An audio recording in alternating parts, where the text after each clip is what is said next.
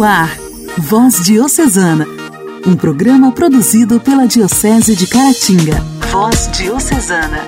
A paz de Cristo, meu irmão, a paz de Cristo, minha irmã. Está no ar o Voz Diocesana desta quarta-feira. Esse programa de evangelização produzido com tanto carinho pela Diocese de Caratinga, que busca levar até você a palavra de Deus pelas ondas do rádio. Sempre no início recordamos alguma data comemorativa ou a memória de algum santo da nossa igreja. E hoje, quem traz um resuminho sobre a vida dos santos Marcelino e Pedro é a nossa amiga Janaíne Castro. Olá, Janaíne! Olá, Clarinha! Olá, ouvintes do programa Voz Diocesana! Aqui é Janaíne Castro e é um prazer estar participando mais uma vez deste programa. Hoje, dia 2 de junho, é dia dos santos Marcelino e Pedro. Marcelino era um dos sacerdotes mais respeitados entre o clero romano. Por meio dele e de Pedro, outro sacerdote, muitas conversões ocorreram na capital do império. Como os dois se tornaram conhecidos por todos daquela comunidade, inclusive pelos pagãos, não demorou a serem denunciados como cristãos. No cárcere, conheceram Artêmio, o diretor da prisão. Diz a história que Artêmio tinha uma filha adoentada e contou isso a Marcelino e Pedro. Numa noite misteriosamente liberto das cadeias, Pedro foi à casa de Artêmio e disse que a cura da filha Paulinha dependeria de sua sincera conversão. Começou a pregar a palavra de Cristo e pouco depois o diretor da prisão e sua esposa se converteram. A filha Paulinha se curou e se converteu também. Dias depois, Artêmio libertou Marcelino e Pedro, provocando a ira de seus superiores. Os dois foram recapturados e condenados à decapitação. Foram levados para um bosque isolado, onde lhe cortaram as cabeças. Também Artêmio morreu decapitado, enquanto sua esposa e filha foram colocadas vivas dentro de uma vala que foi sendo coberta por pedras até morrerem sufocadas. Era o ano de 304. Voz Diocesana. Voz Diocesana. Um programa produzido pela Diocese de Caratinga. No programa de hoje, Padre Raniel, reitor do Seminário Propedêutico, continua nos falando um pouco mais deste primeiro ano de preparação dos seminaristas. Temos mais um capítulo da história do movimento Boa Nova e um momento de intimidade com Deus, conduzido pelo padre Elias Garcia. Fique na sintonia e acompanhe o Voz Diocesana. A alegria do Evangelho. O Evangelho. Oração, leitura e reflexão. Alegria do Evangelho.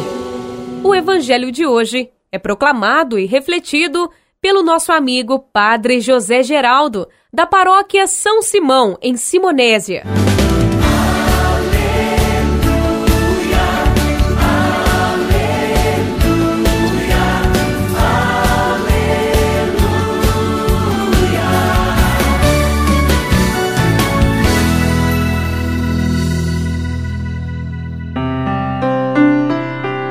O Senhor esteja conosco, Ele está no meio de nós. Proclamação do Evangelho de Nosso Senhor Jesus Cristo, segundo São Marcos.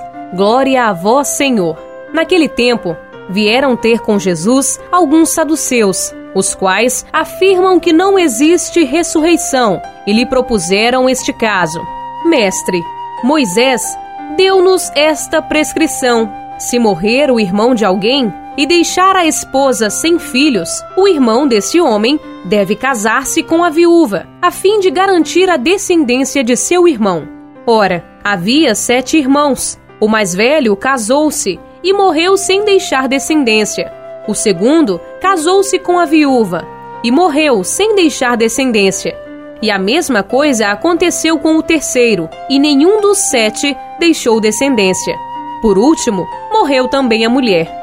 Na ressurreição, quando eles ressuscitarem, de quem será ela mulher? Porque os sete se casaram com ela. Jesus respondeu: Acaso vós não estáis enganados por não conhecerdes as Escrituras nem o poder de Deus?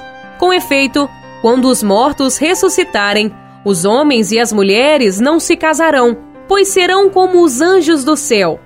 quanto ao fato da ressurreição dos mortos, não lestes no livro de Moisés, na passagem da sarça ardente, como Deus lhe falou: Eu sou o Deus de Abraão, o Deus de Isaque e o Deus de Jacó? Ora, ele não é Deus dos mortos, mas de vivos. Vós estáis muito enganados. Palavra da salvação. Glória a vós, Senhor. Amado irmão e amada irmã, Jesus, no evangelho que acabamos de ouvir, ele é novamente é, intercalado, questionado, desta vez então pelos saduceus. Ele é questionado acerca da ressurreição. Os saduceus que não acreditam na ressurreição querem colocar Jesus à prova, envergonhá-lo em público, criando para eles uma questão que seria sem resolução. Jesus não está preocupado em dar respostas a esta questão. Ele nem aponta a quem a mulher será esposa na, após a ressurreição. Ele está preocupado em nos ensinar que o amor de Deus por nós, ele transcende a vida física biológica. É um amor que envolve o ser humano quanto um todo. Deus não nos abandona, nem mesmo quando passamos pela morte biológica. Em Jesus nós conseguimos ver e compreender que Deus nos cria, ele nos cria para uma íntima comunhão com ele. Somos criados para participar da intimidade de Deus, criados para a vida plena, para participarmos da sua divindade. Assim, Jesus então vai apontar e vai dar a nós uma pequena ideia do que poderá ser esta vida eterna, dizendo que é, seremos como que anjos. Os anjos já participam da eternidade de Deus. Os anjos já coabitam com Deus. Estão nessa íntima união de amor com Deus esta íntima união que nós também somos chamados a ter. Por isso, quando Jesus, o Verbo eterno, assume nossa condição humana, não é por causa do pecado humano. Deus assume nossa condição humana para nos conduzir para a íntima unidade com Ele. Assim, então, podemos ver que a nossa vida humana, mesmo com as suas debilidades, as suas fragilidades, mesmo com as dificuldades que enfrentamos, a nossa vida não é uma vida que finda, não é uma vida sem esperança. Nós conseguimos ver nas nossas dificuldades que Deus não é um Deus de mortos, mas um Deus de vivos. Deus é aquele que, em meio a tudo que vivemos, e talvez nos tempos atuais as circunstâncias não estão tão boas, né? Inúmeros irmãos nossos, inúmeras vezes enfrentamos situações tão complicadas, nós conseguimos ver que Deus nos envolve como um todo, que a nossa vida ela está preenchida em Deus. E assim nós conseguimos olhar para frente e ter esperança, na certeza de que a vida de Deus habita em nós. E mesmo que às vezes as, as circunstâncias escurecem os nossos olhos, nós conseguimos ainda ver luz em meio a isso. Porque a luz está vindo a nós pela vida de Cristo. Ao olharmos a vida de Jesus, conseguimos entender que os nossos sofrimentos, que aquilo que para muitos é considerado como morte, isso para nós não é fim. Ao contrário, suportamos os nossos sofrimentos, suportamos as situações porque sabemos que temos uma esperança em Deus. Sabemos, como diz São Paulo, que nada é maior do que o amor de Deus. Nada supera o amor de Deus. Nem as dores, nem a espada, nem os tormentos, nem a perseguição, muito menos a morte. Assim, Jesus nos dá essa belíssima catequese, este ensinamento de que a nossa vida, ela nos foi dada não para que possamos perdê-la, nos foi dada para que possamos ir à plenitude do que nós somos chamados a ser. Somos chamados a ser filhos de Deus. Somos chamados para uma íntima comunhão com Ele. E esta comunhão nada pode quebrá-la, nem mesmo o pecado, nem mesmo a morte. Que hoje, nesse dia, possamos olhar para a nossa vida com esperança possamos ver aquilo que estamos vivendo com uma certeza de que há um amor de Deus que nos envolve como um todo. E este amor de Deus nos é garantido, pois Deus não é Deus dos mortos, mas sim dos vivos. Por isso, Ele nos quer vivos e plenos, com toda a capacidade a qual nós podemos ter. Que Deus te guarde no dia de hoje e que assim possamos não nos enganar mas estarmos certos de que, com Cristo, tudo vencemos, com Cristo, superamos todas as situações.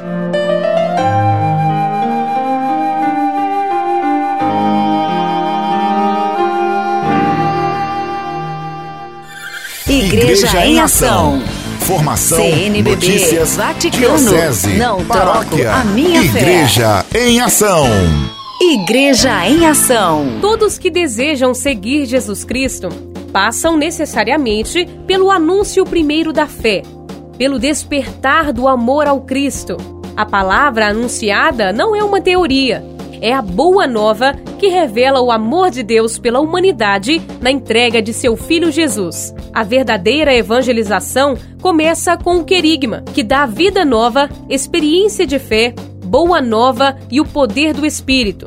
No primeiro ano de formação, para aqueles que desejam o sacerdócio, a introdução da catequese querigmática no seminário propedêutico. Padre Raniel, durante esses dias, está nos contando um pouco mais sobre a experiência neste novo cargo e também como é o processo desse primeiro contato com os seminaristas. Hoje, nos fala um pouco mais sobre o querigma e a sua importância. Olá, Padre Raniel. Caríssimo ouvinte do programa Voz Diocesana, saúde e paz é o que desejo para você, para sua família, para os seus amigos. Eu sou o Padre Raniel, reitor do Seminário Propedêutico, e é com alegria que eu venho aqui e encerro este momento falando sobre o Seminário Propedêutico. Esta primeira etapa para o seminarista o propedêutico tem como característica de ser eminentemente querigmática. E o que é o querigma? Você pode se perguntar. É o anúncio de Deus que se fez homem, que assumiu a nossa condição, que se fez gente como a gente para nos humanizar e nos salvar. O querigma também é o anúncio do crucificado e ressuscitado. É o anúncio da crucificação e ressurreição de Jesus. Ele venceu a morte. É o anúncio da vitória de Jesus sobre o pecado e sobre a morte. Essa etapa do seminário propedêutico é caracterizada pelo encontro com Cristo. Precisamos ser uma igreja querigmática, uma igreja anunciadora do Cristo ressuscitado, uma igreja que sabe do mistério de Deus entre nós. E as três dimensões que vêm de maneira muito forte para essa etapa, para o nosso desenvolvimento, é a dimensão humana, espiritual, intelectual e a dimensão pastoral missionária. Na dimensão humana, a prioridade é o amadurecimento da personalidade do vocacionado. O documento, né, que nos ajuda muito sobre isso, é as diretrizes para a formação dos presbíteros da igreja no Brasil. É o documento 110, que nós temos a oportunidade de ter como nosso auxílio, como nossa base, como que um norte para nos ajudar na formação. Na dimensão humana, a prioridade é o amadurecimento da personalidade do vocacionado e também para dar uma continuidade do discernimento vocacional. É para um aprimoramento da formação humana, dar-se uma atenção especial centrada na pessoa do formando, formação da consciência, do caráter, equilíbrio no relacionamento interpessoal. Na dimensão espiritual, a gente cuida muito da iniciação à experiência de Deus, da amizade com Jesus Cristo, por meio da consciência da vocação batismal, da celebração diária da Eucaristia, da leitura orante da Palavra de Deus, e assim a gente vai mergulhando no mistério, a gente vai cuidando da espiritualidade. Na dimensão intelectual, é para introduzir o jovem no processo da vida sacerdotal, nos principais estudos, seja de Bíblia, de filosofia, de conhecimentos múltiplos, mas principalmente para dar uma complementação da formação intelectual humana e científica do ensino médio. Na dimensão pastoral missionária, dá-se um suporte para uma iniciação à compreensão da igreja e do mistério presbiteral, do ministério presbiteral, preparando o jovem para uma vida eclesial em perspectiva missionária é uma inserção na vida, na dor, nas experiências, em situações limites que o povo vive. Então, isso tudo é muito importante para esse período de formação na vida do seminarista que está começando. Assim, ele tem uma visão global sobre o processo. Eu vou ficando por aqui, agradeço você pela paciência e deixo um abraço e a bênção de Deus Todo-Poderoso e Misericordioso para você e para sua família. E não se esqueça, reze pelos nossos seminaristas, reze pelas vocações. Deus o abençoe. Hoje quero mandar um abraço bem apertado a todos os ouvintes do Voz Diocesana que acompanham o nosso programa pela Rádio Comunitária de Ubaporanga, a 104,9 FM. Um abraço a todos vocês e obrigada pela sintonia de sempre.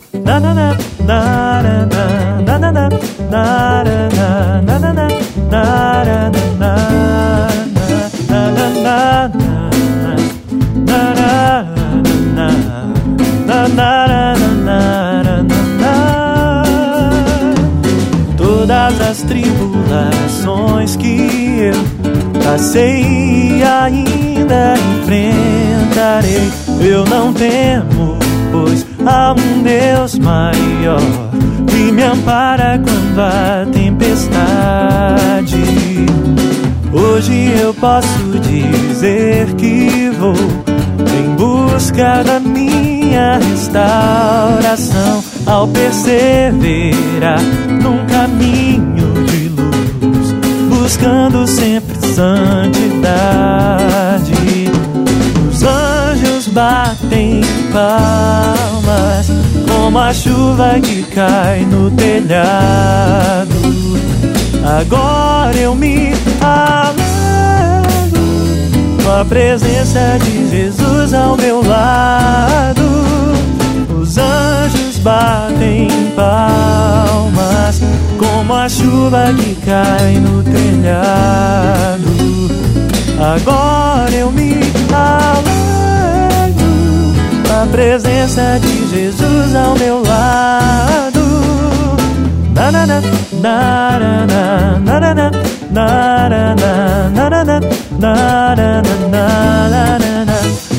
na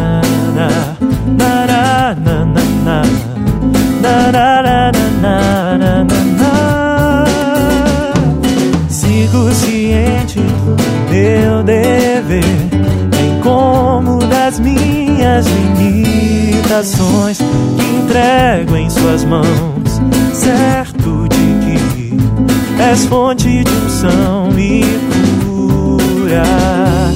Sei também que meu viver é sim um modo de louvar ao Senhor que fez o céu, que fez o mar e todas as criaturas.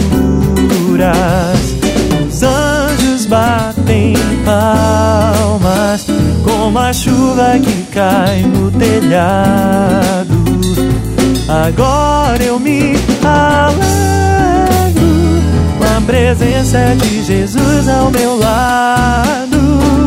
Os anjos batem palmas como a chuva que cai no telhado.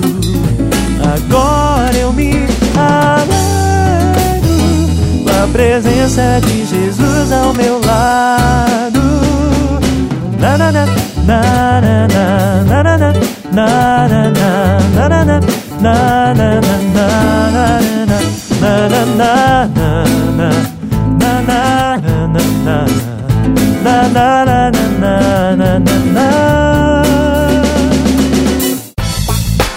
Nossa história, nossa história, curiosidades e fatos que marcaram nossa diocese. Nossa história. Com o Concílio Vaticano II, convocado pelo Papa João XXIII, abriram-se novos horizontes para a vida e a caminhada da Igreja. Agora, com uma postura mais aberta aos leigos e com propostas mais ecumênicas. O começo do trabalho do Mobon a partir da iniciativa de Padre Geraldo Silva, missionário sacramentino de Nossa Senhora, começou em Alto Jequitibá, há alguns anos antes do próprio Concílio Vaticano II, diante da carência do povo no conhecimento da doutrina e também da palavra de Deus. Ele frisou a necessidade de uma formação bíblica e iniciou as escolas bíblicas, sobretudo para responder às polêmicas protestantes. Este trabalho bíblico com grupos de leigos clareava as questões da fé e também da doutrina cristã e o amor à igreja. a evangelização, com base no ensinamento bíblico, foi um marco para o Mobon, movimento Boa Nova. E nosso amigo, irmão Mariano, nos conta um pouco mais dessa história hoje. Olá, Mariano. Olá, Clarinha. Olá, ouvintes da nossa voz diocesana. Uma alegria nos reencontrarmos aqui para continuar é, a nossa história da caminhada do Mobon. Pois bem, um pequeno resumo do que significa essa trajetória do Padre Geraldo Silva no início dessa caminhada. O Padre Geraldo Silva sempre foi preocupado em ajudar o povo a, ter, a encontrar-se com a palavra de Deus, a encontrar-se com a doutrina. Então, nesse sentido, em resumo, podemos dizer que o perfil do leigo que fez parte do MAP tá? são gente de comunidade, gente de fé, pessoas simples, lavradores, é, trabalhadores rurais, donas de casa, professores, gente do, do pequeno comércio, que se dedicavam a esse estudo da palavra de Deus. É importante destacar é que esse jeito de levar o pessoal a ter a Bíblia nas mãos foi uma forma de responder aos desafios da fé. Ou seja, aquele aquela polêmica com os protestantes, aquele clima de insegurança que levava até as pessoas se afastarem da igreja, se afastarem da religião católica. Então, isso foi vencido, ou pelo menos foi estancado, né? parou de ter essa sangria para outras igrejas a partir desse encontro com a palavra de Deus, a partir da Bíblia. E foi muito importante o trabalho dos leigos. Então, não apenas o Padre Geraldo Silva fazia os encontros com a liderança, mas ele levava a liderança a fazer novos encontros com outros leigos. Então foi um trabalho multiplicador desde a sua origem. E é esse trabalho, essa dinâmica de multiplicação, que deu força para estancar, ou seja, para frear é, aquela saída de muitas pessoas da Igreja Católica para o ramo protestante. E os cristãos católicos foram se dando conta da importância da sua fé, da importância da palavra de Deus, até mesmo se tornou mais clara a importância dos sacramentos na vida da igreja. Tudo isso a partir deste encontro com a palavra de Deus. Então foi muito importante esse primeiro despertar. Agora lembremos, tudo isso aconteceu ainda antes do Concílio Vaticano II, quando a missa era celebrada em latim, de costas para o povo.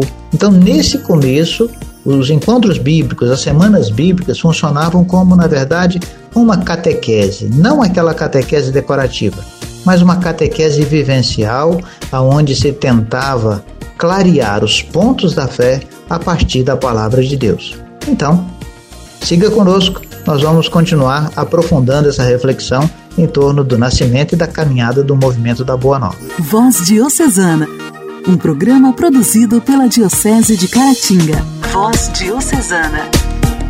Eucaristia significa reconhecimento, ação de graças. Em grego, é uma celebração da Igreja Católica para lembrar da morte e ressurreição de Jesus Cristo. É também chamada de comunhão. Para receber a Eucaristia, é necessário fazer a catequese, que são encontros onde as pessoas aprendem sobre Deus, a Bíblia, uma reflexão sobre o catolicismo.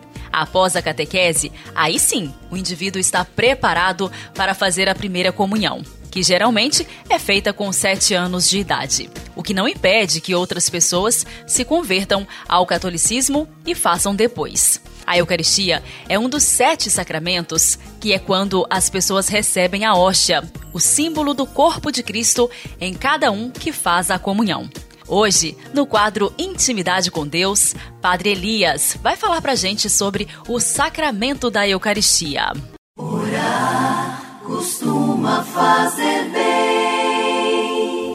Intimidade com Deus. Esse é o segredo. Intimidade com Deus. Com Padre Elias Garcia. Elias Garcia. Costuma fazer bem. Olá, querido ouvinte. Nós vamos dar continuidade ao nosso momento de oração e de espiritualidade. Hoje nós vamos meditar sobre o sacramento da Eucaristia. Medite e contemple essa graça. O seu corpo se torna em casa viva, templo vivo, morada viva, sacrário vivo de Deus. Quão profundo é esse mistério de amor e de comunhão. Quando participamos da Eucaristia, estamos atualizando a última ceia a pedido de Jesus. Fazer isto em memória de mim. Eis o grande mistério que estamos envolvidos. A missa é um banquete santo.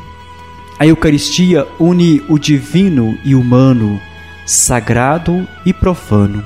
A Eucaristia une o céu e a terra, dizia São João Paulo II.